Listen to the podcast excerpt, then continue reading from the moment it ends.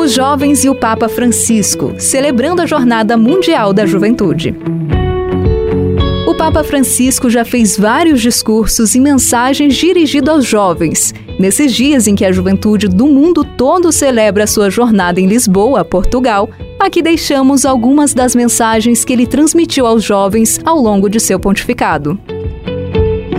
Fazei ouvir a vossa voz. Se não vos ouvirem, gritai ainda mais forte.